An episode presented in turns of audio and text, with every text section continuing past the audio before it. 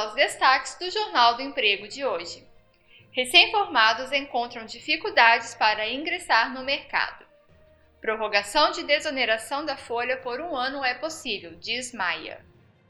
A crise econômica causada pela pandemia do novo coronavírus afetou milhares de postos de trabalho no país. Um levantamento feito pelo Instituto Brasileiro de Geografia e Estatística, IBGE, e divulgado na última sexta-feira, mostrou que o número de pessoas desocupadas chegou a 11,75 milhões na terceira semana de julho. A situação fica ainda pior para quem se formou durante este período. Com as oportunidades de conseguir um emprego com a carteira assinada cada vez menores, uma alternativa é realizar trabalhos como autônomo também conhecido como freelancer. A melhor forma de tentar se inserir no mercado e conseguir ter uma renda é fazendo trabalhos freelancer, mas é necessário buscar e prospectar clientes. Até é possível ser contratado no futuro pós-pandemia, dependendo da função, afirma o jornalista recém-formado Eberton Silva.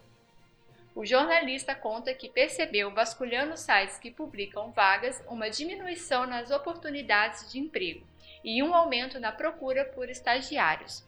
Percebi que diminuiu e também notei o aumento de vagas para estagiários, por ser uma mão de obra mais barata e ter mais simplicidade no momento de contratar.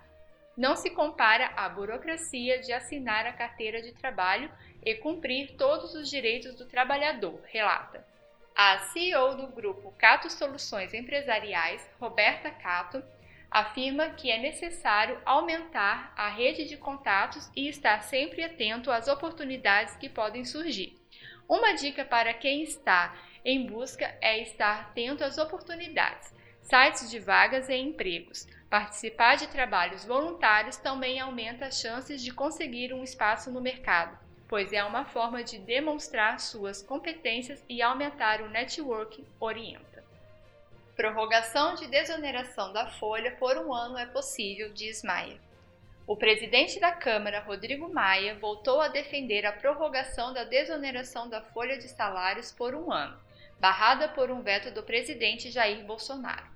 A prorrogação por um ano acho que é perfeitamente possível, que o governo tem condições de colocar no orçamento e que, claro que, se o parlamento derrubar o veto, cabe ao parlamento encontrar os caminhos para fechar o orçamento de 2021, disse Maia nesta última terça. Um levantamento da consultoria política Arco Advice aponta 377 deputados e 39 senadores favoráveis à derrubada do veto do presidente Jair Bolsonaro que barrou a desoneração da folha de salários até o fim de 2021, um placar bem próximo dos votos necessários, 257 deputados e 41 senadores. Empresários também têm se mobilizado em defesa da prorrogação da medida, que atende 17 setores da economia e vale até o final de 2020. A desoneração termina no fim de 2020 e sua extensão enfrentou resistências na equipe econômica, que prefere discutir uma política geral de estímulo à geração de empregos para o pós-pandemia. Há uma preocupação também de não tirar espaço no teto de gasto, regra que impede o crescimento das despesas acima da inflação. No ano que vem, entre os setores que ainda são beneficiados pela desoneração da folha estão call centers, tecnologia da informação, construção civil, calçados, indústria têxtil e comunicação.